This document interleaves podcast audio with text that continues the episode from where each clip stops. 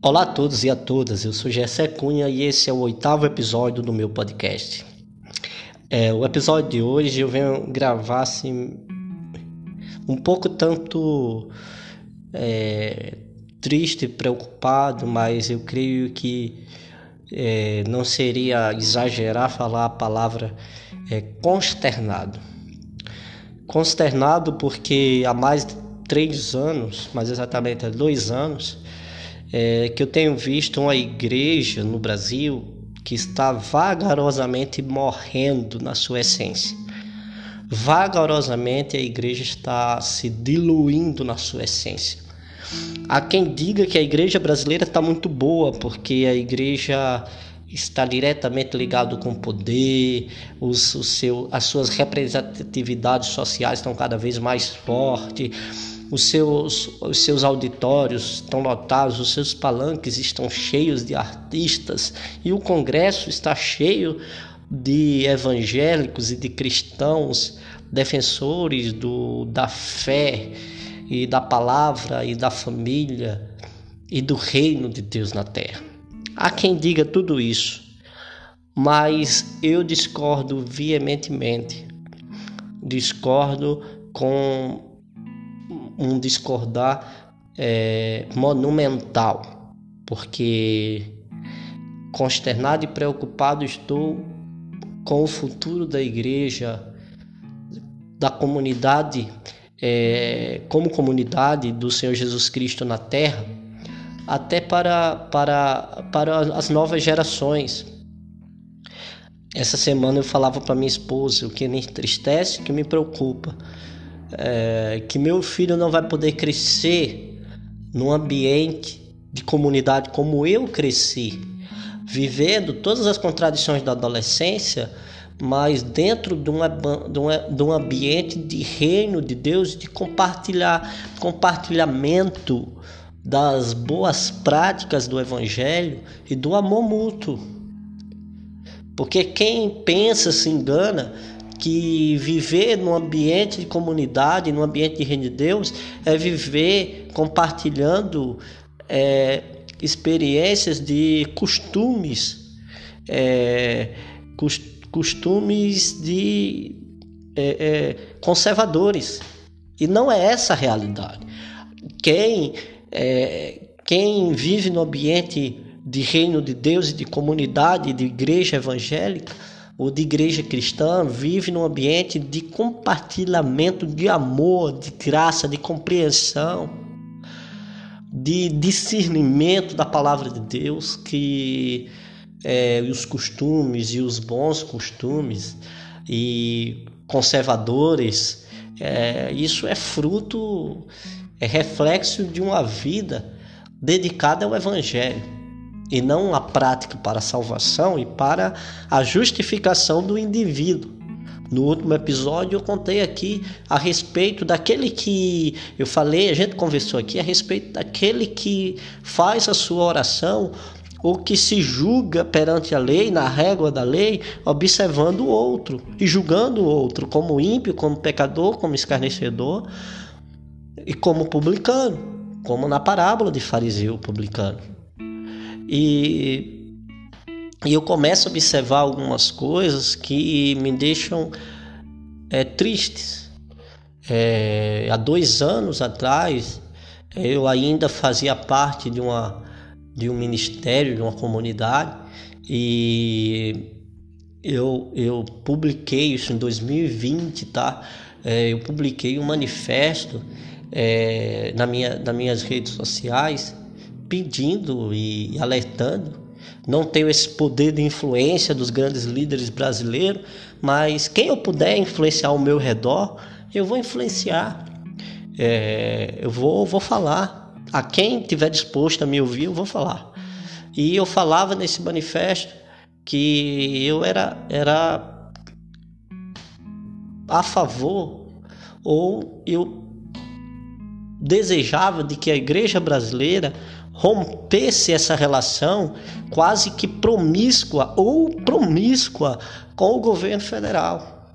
Eu falo promíscua porque agora estourou há, há, há poucos meses atrás esse escândalo do MEC, de pastores pedindo propina em barra de ouro, a prefeito que nem evangélicos são, que se escandalizaram com a agressividade, com a arrogância que esses homens cospem no rosto das pessoas.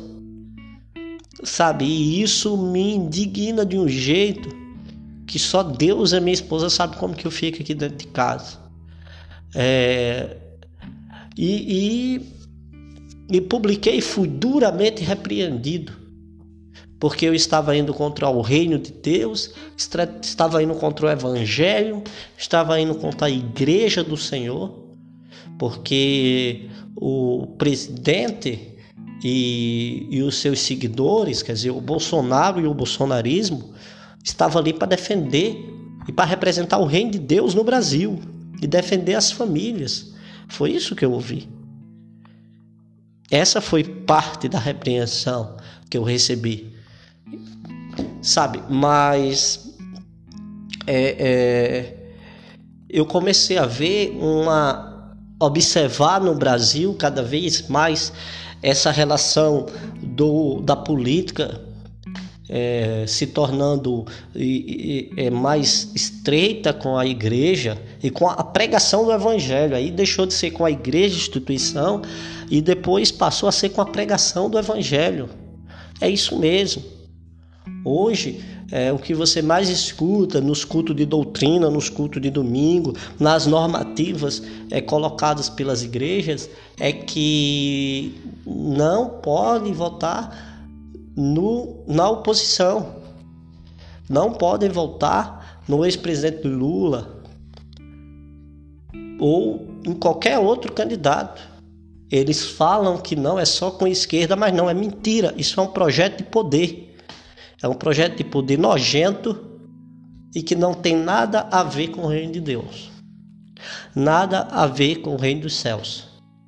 E eu comecei a observar no Brasil uma direita doente, uma direita que se apodreceu, se apodreceu com, com esse discurso neofascista, neonazista, posso até falar assim, que veio do, do, do, do neofascista, que veio do, né, com, com, com o trumpismo e sua turma, né, e, e chegou aqui e adoeceu todo mundo. Adoeceu todo mundo. Aí há poucos meses a gente vê um cara que vai provocar o outro numa festa de aniversário com a esposa e uma filhinha no carro e ele nem se importa. Ele nem se incomoda que ele, se ele matasse aquele indivíduo como matou, ele vai ficar com a ficha suja de assassino independente, independente do bem que ele faça para a humanidade, matando um, um petista que não é bem nenhum. Mas todos eles que pregam e praticam a violência, praticam, a direita, ela pratica a violência dizendo que está praticando em nome do bem. E isso que é doentio no discurso de direita, sabe? E para que ninguém, é, eu sei que muita gente vai ficar chateada. Eu também não queria fazer nenhum episódio nesse tema. Eu quero falar de outras coisas. Mas ontem para hoje eu vi uma notícia que me deixou barbarizado. Barbarizado. E que no, no, no, no episódio 6 eu conversando com o é, a gente falava justamente isso, que estava só esperando a hora de haver um tiroteio dentro de uma igreja por causa de posições políticas. E por incrível que pareça, senhores, pasmem, aconteceu ontem. Dois membros de uma mesma igreja, um atirou na perna do outro por causa de discussão política. Sabe, aí a gente vê uma direita doente, que não aceita a oposição ou a contradição, que não aceita o não ou eu não concordo como resposta. Aí, para que ninguém me confunda, é, quem já ouviu os outros episódios aqui sabe de, de, de, de, de das minhas posições, apesar da gente estar tá no episódio oitavo, mas tem um episódio que eu fiz que chama Politizando a Fé, que é o mais é o mais ouvido até hoje, o que tem mais audiência aqui no, na plataforma, do, do no nosso nosso podcast, ele ele falava justamente isso e foi recente, logo após aquele manifesto de 2020 que eu compartilhei aqui com vocês. Após eu publicar aquele manifesto e após a reação é, desproporcional que eu recebi, é, eu acabei gravando aquele episódio que tem uma audiência fenomenal. Se você não ouviu, eu recomendo que você ouça. A qualidade não é tão boa, a gente está melhorando aos poucos mas aqui não é um canal profissional, é apenas um bate-papo. É, e para que ninguém me confunda, eu e, e, foi o que eu falei, a minha defesa na época que falaram para mim que eu estava indo contra a igreja. A minha defesa na época foi: eu estou querendo é proteger a igreja como instituição porque como instituição ela abre portas e é uma a instituição é uma ferramenta. Quando eu falo instituição é aquela instituição com CNPJ, com sede, com financeiro, né, com, com, com estatuto e com, com, com, com todo, todo, toda a burocracia feita, com, com, com templo, né, com, com ONGs. Então essa instituição ela é muito importante para como uma ferramenta de pregação do evangelho. Mas igreja em si, pela moral, pelo, pelo defendendo a, a, a, a, honra, a, a lucidez da igreja. A igreja tem que ser lúcida. Como, como eu falei no outro episódio, é, nós somos luz e luz ilumina. A luz traz lucidez. Tanto que a palavra luz vem de a palavra lucidez vem de luz, traz lucidez, traz entendimento traz abertura de mente, sabe? E é, é, eu aceitei Jesus e essa foi minha defesa na época. Eu conheci Jesus em 95, com 8 anos de idade. 8 anos de idade, passei o ano 96. O primeiro aniversário, o meu aniversário de 9 anos foi um culto de ação de graças lá em casa. Meu pai ainda estava afastado do evangelho. Minha mãe estava afastada do evangelho, só ia para a igreja Nesian e eu, e, e, eu acho que Roberto, na época, era três crianças, e, e eu pedi o pastor para fazer um culto de ação de graças em casa do meu aniversário de nove anos e foi feito na minha casa, né? E com nove anos de idade. Que na, quem, quem é crente evangélico dos anos 80 e 90 sabe o que é isso. Tinha um aniversário, você fazia um culto de ação de graça. Você não fazia um churrasco e chamava a panelinha da igreja. Você não fazia um churrasco na sua casa, esse churrasco americano, e chamava aqueles que você se identifica na igreja para ficar no churrasco falando mal da vida dos outros, como é hoje em dia. Não, na minha época, quando você fazia aniversário, você fazia um bolo enorme, comprava vários é, é, guaraná, refrigerante, e fazia um culto de ação de graça e chamava toda a igreja. Toda a igreja. E era assim. E foi assim que meus pais voltaram para o Evangelho. Janeiro de 96 nós saímos para a missão.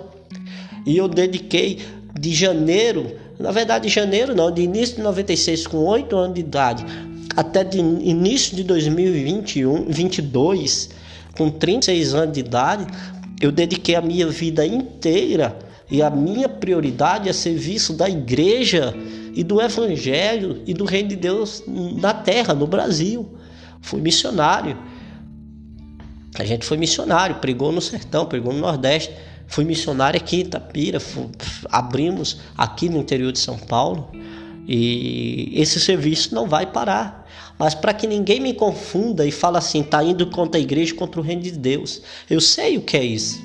Foi isso que eu defendi e tentei construir a minha vida inteira.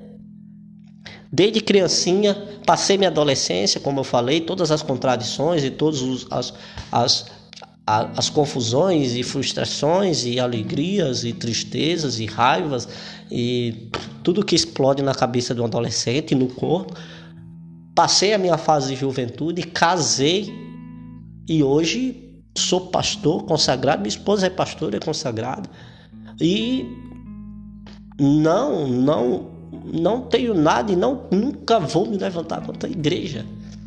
Mas assim, eu cada vez mais com essa, com essa abertura, com esse, com, com essa, essas experiências que a gente tem de ir a lugares diferentes e ali é, é, limpar a terra, tirar a pedra, terraplanar e regar e, e, e né, e, e, cultivar a terra para que ali cresça a igreja.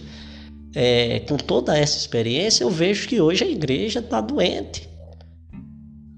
Se, se colocando é, a defesa de um discurso de uma direita doente.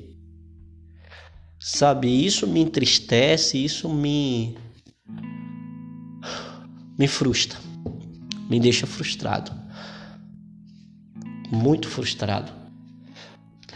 Aí, ó, relação do que a gente tava do que eu tava falando e que foi que me impulsionou a falar desse tema hoje foi é, essa essa essa repercussão, essa notícia desse rapaz que em Goiânia, dentro de uma ICBB. Quem sabe que é o ICBB? É a Igreja Congregação Cristã do Brasil. Vulgarmente conhecida como a Igreja do Véu. É, e aconteceu isso, o rapaz foi baleado na perna, porque discordou de uma resolução ou de uma minuta dada pela igreja que proibia os cristãos a voltarem em partido aspas que pregassem a destruição da família. Ou seja, contextualizando esse pregar a destruição da família, contextualizando, é proibindo aos irmãos a voltar a votar nos candidatos petistas ou pedetistas, que são de esquerda, ou PSBistas, né, que é o PSB, que também é de esquerda, ou PSOL, que também é de esquerda sabe? E que eu também não quero entrar no mérito da discussão de ideologia partidária. Cada um tem o seu partido, cada um tem sua ideia. E a matéria falava justamente isso. O agressor é um PM, membro daquela igreja.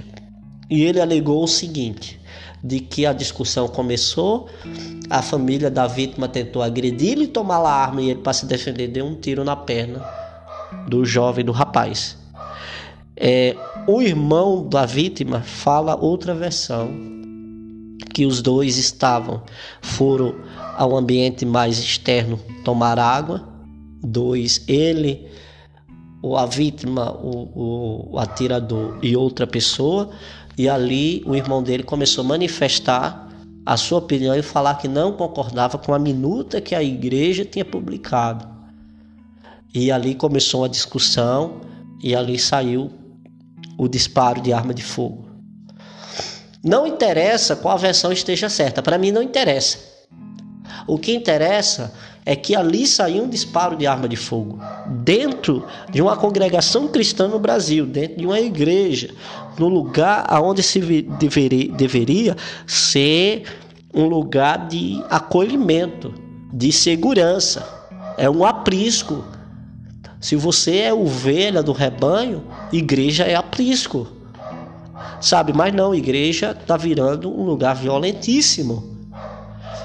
Agora não é difícil também da gente chegar a esse ponto que infelizmente é, o, o, a retórica da pregação evangélica no Brasil ela é muito bélica. Sabe, as pregações só se fala de inimigo, de derrotar, de pisar de ser exaltado, de, de ser vitorioso para ser exaltado e para que seus inimigos sejam humilhados. E isso é uma mensagem bélica, violenta, agressiva, que tem que se acabar porque a base do evangelho é o amor. E acabou-se, não tem o que falar. A base do evangelho é o amor e a graça. Jesus diz que quando Jesus é questionado, e aí, qual lei devemos seguir agora? Aí Jesus fala: é amar a Deus sobre todas as coisas e seu próximo como a si mesmo. Quer dizer, não é dois tipos de amor, é o amor. Amar a Deus, se você ama a Deus sobre tudo, você nunca vai nunca vai agredir seu próximo, porque você respeita ele mais do que você respeita a si mesmo, ou igual você respeita a si mesmo. É o que Jesus está dizendo sabe? Mas o, a, o discurso brasileiro, há muito tempo, da igreja brasileira, tem sido uma pregação bélica, violenta, armada. Armada, Sabe, isso é que é muito triste e muito perigoso.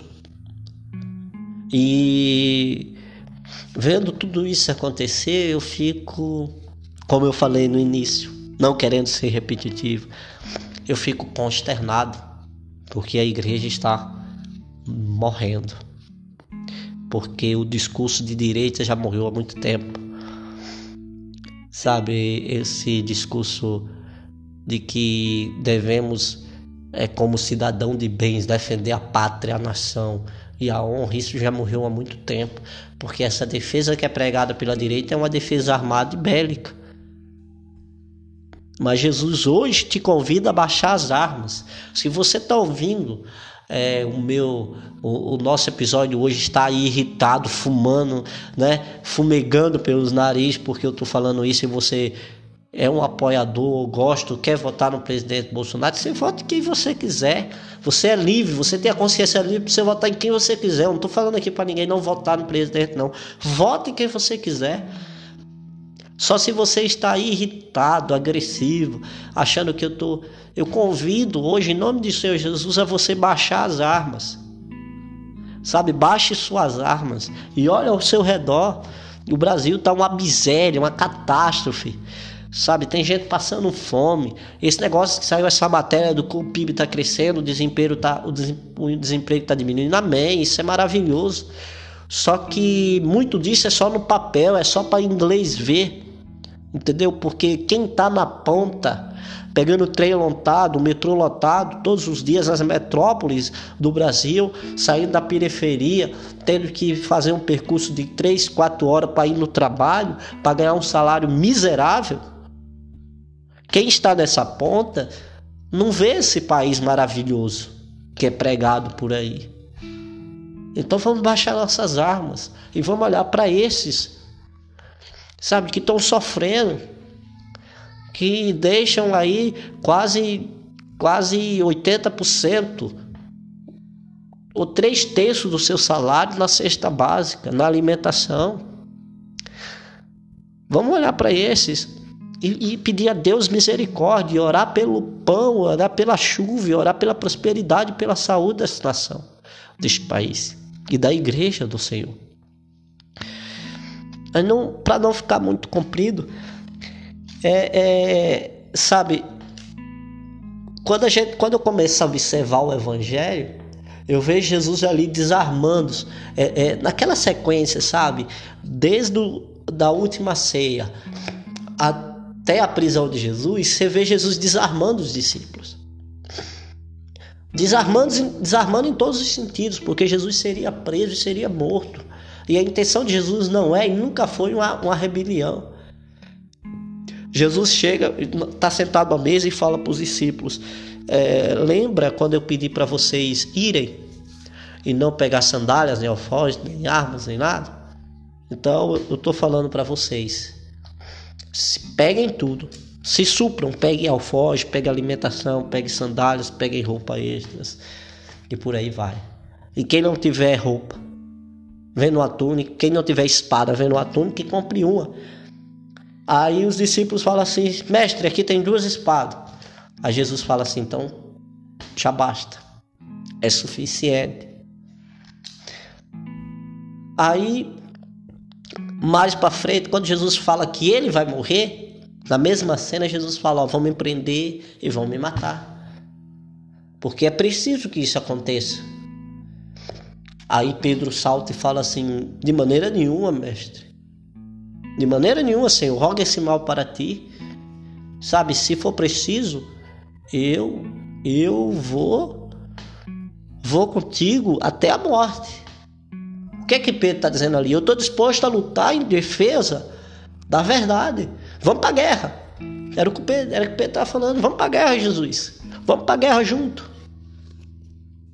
Ele estava se oferecendo para batalha, para lutar. Aí quando Jesus fala para ele: Calma, amigo, não é assim não. Você está achando que. Você está achando que você ainda vai me negar antes do, do amanhecer, antes do pôr do sol. Ou antes do nascer do sol, na verdade, né? aquela célebre frase, frase né? antes que o galo cante, tu me negará três vezes, quer dizer, antes do nascer do sol, né? não do pôr do sol. E assim aconteceu. No Getsemane a mesma coisa. Os soldados vieram prender Jesus, Pedro puxa a espada, corta a orelha de Malcolm. Jesus disse: guarda essa espada, porque quem vive por ela morre por ela. Violência gera violência. Pense nisso antes de você defender um discurso bélico. Antes de você pregar na sua igreja que os irmãos têm que é, que Jesus vai abençoar e vai fazer da gente vencedor para derrotar nossos inimigos. Pregar de quem defende o aborto são nossos inimigos. Quem defende é, quem defende a, os direitos é, LGBTs são nossos inimigos, eles não são nossos inimigos. Eles podem ser pessoas confusas, perdidas, ignorantes a respeito do, do, do, da revelação do reino de Deus, mas não são nossos inimigos. Nosso pior inimigo é nós mesmos. É, é, é aquele mal que se manifesta dentro de nós diante de um discurso bélico e violento. Sabe, que você liga na emissora de TV e vê lá dois jornalistas de direita e de esquerda batendo boca, aí você fica. Porque a, a nossa violência, a nossa agressividade, ela nasce e cresce e explode para fora diante de um discurso bélico. Então se desarme, meu querido, e seja igreja. E você é, me ajude, nos ajude em oração, para que isso é, saia de dentro das nossas igrejas e que nós possamos ter comunidades saudáveis que amam e que abraçam, sabe, em nome do, do reino, do evangelho e em memória de Cristo, sabe, em memória de Cristo. Amanhã, amanhã não, ontem, né? Eu estou gravando no sábado, mas ontem, domingo, e no domingo que vem que tem comunidades que faz no primeiro, comunidades que faz no segundo, muitas igrejas vão sentar à mesa na ceia do Senhor em memória dele. Mas sabe por que é feito isso? Porque isso celebra a comunhão dos santos. É os santos em comum, repartindo um só pão e, repartir, e, e, e compartilhando de um só cálice, que representa o corpo e o sangue de Jesus. Pense nisso. Sabe, é, se você se declara de direita, continue defendendo os seus, os seus ideais, mas é, coloque-os na régua do equilíbrio, ou no prumo do equilíbrio. Vai, vamos usar a palavra prumo. Coloque-os no prumo do equilíbrio, tem que ter equilíbrio. Sabe, tem que, tem que haver, tem que haver não pode haver. É, é, a gente não pode deixar a, a, haver uma, uma. Não pode haver uma, um exagero, um excesso. Sabe? Chega desse negócio de dizer ou você é 8 ou 80, não existe isso. Todos nós, como o falou na nossa entrevista, se você puder ouvir hoje, nós somos contraditórios e contraditórios, sendo, sendo contraditórios, nós somos é, seres que dependem desse equilíbrio para sobreviver. Depende desse equilíbrio para sobreviver. O corpo precisa de açúcar, mas açúcar demais mata. O corpo precisa de sal, sal demais mata. O corpo precisa de ferro, ferro demais mata. Então é isso. E se você precisa defender discursos, ou se você acha que é mais a sua ideologia é mais para a direita, que seja, mas que não seja demais, porque vai acabar lhe matando ou mal matando alguém. Eu não concordo em quase nada. 90% do que o Cazuza cantava e dizia, eu não concordo.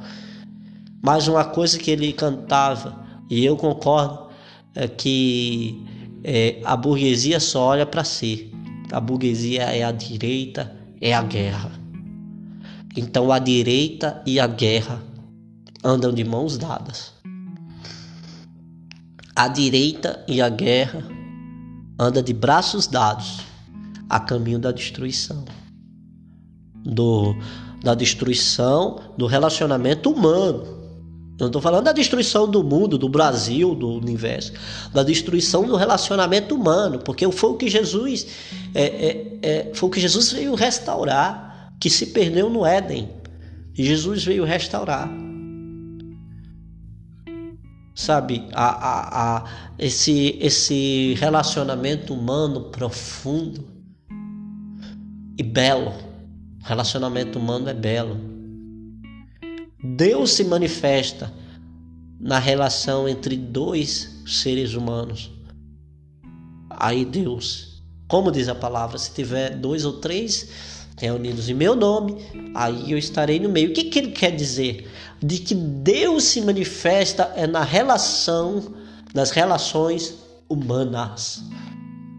Nesse relacionamento humano, e isso que Jesus veio restaurar. Que você possa meditar que você possa se aprofundar. Não fique bravo comigo, nem fique zangado comigo, nem fique triste comigo.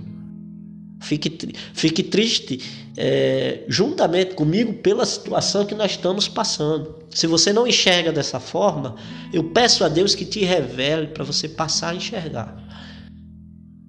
Mas que o Senhor te abençoe e te guarde que faça resplandecer o seu rosto sobre ti e te dê a paz e não a guerra. Um grande beijo no seu coração e até o próximo episódio.